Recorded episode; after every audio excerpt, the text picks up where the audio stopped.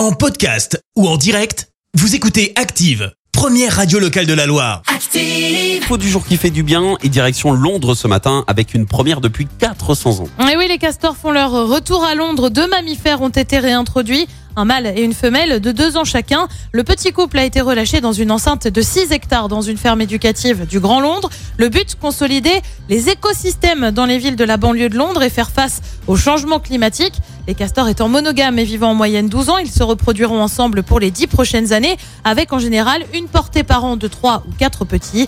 Ils auront un rôle important pour la préservation de l'environnement. Outre l'intérêt contre les inondations des barrages construits par les castors, leur présence a pour vertu d'améliorer la biodiversité et la qualité de l'eau. Merci, vous avez écouté Active Radio, la première radio locale de la Loire. Active.